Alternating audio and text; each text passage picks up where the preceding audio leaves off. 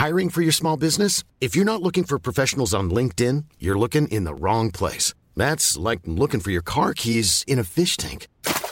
LinkedIn helps you hire professionals you can't find anywhere else, even those who aren't actively searching for a new job but might be open to the perfect role. In a given month, over 70% of LinkedIn users don't even visit other leading job sites. So start looking in the right place. With LinkedIn, you can hire professionals like a professional. Post your free job on linkedin.com slash people today.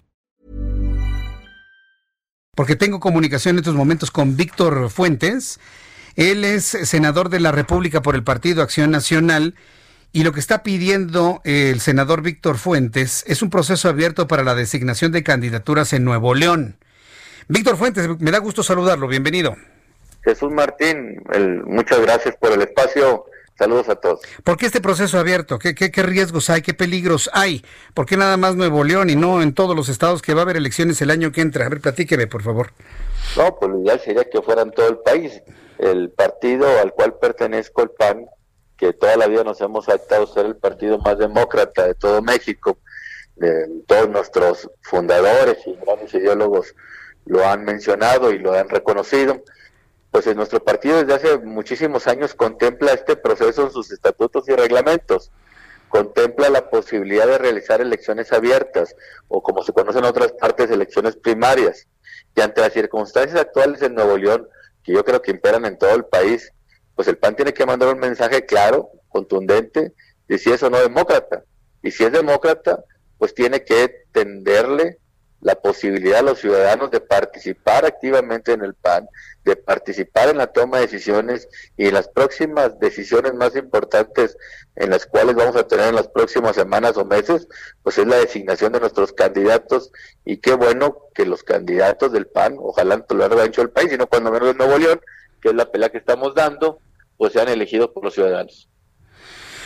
Bien, pues, eh, ¿y cómo sería este proceso para poder transparentar? ¿Cuáles son los riesgos de no hacerlo de esta manera abierto y transparente la designación de candidaturas? ¿Qué riesgos hay? ¿Hay corrupción? No, pues los riesgos siempre del, libre albedrío, del criterio este, no necesariamente imparcial, de la, pues ahora sí que, que desde las decisiones no necesariamente muy acertadas de unos pocos, eh, ante posibles designaciones con pues un tinte de arbitrariedad, pues ponen en riesgo precisamente el contexto democrático del partido. El PAN en estos momentos donde contra lo que estamos luchando es autoritario, es cerrado, es un régimen presidencial de un partido de gobierno, de un gobierno de partido, donde una sola persona toma todas las decisiones, tiene que demostrar ser todo lo contrario, ser la alternativa abierta a la ciudadanía, donde los ciudadanos encuentren un espacio de participación, en donde los ciudadanos elijan a sus dirigentes y a sus candidatos, pues que, que, la verdad que qué orgullo y qué bendición estar en este momento en la historia, donde podamos sacar la casta y mostrar de lo que estamos hechos, sacar nuestra esencia fundacional y decirle al país y decirle en este caso a Nuevo León, eh, estamos en tus manos, que sea Nuevo León quien elija, que sea México quien elija. Pues sí, efectivamente, yo pienso que eso tiene que ser así siempre, toda la vida. Y pues bueno, ¿cuándo tendría que realizarse esto que plantea, senador? Pues mira, en el caso de Nuevo León, la fecha de alguna manera límite para determinar el, el proceso de selección de candidatos es el próximo 7 de octubre, o sea, en tres semanas.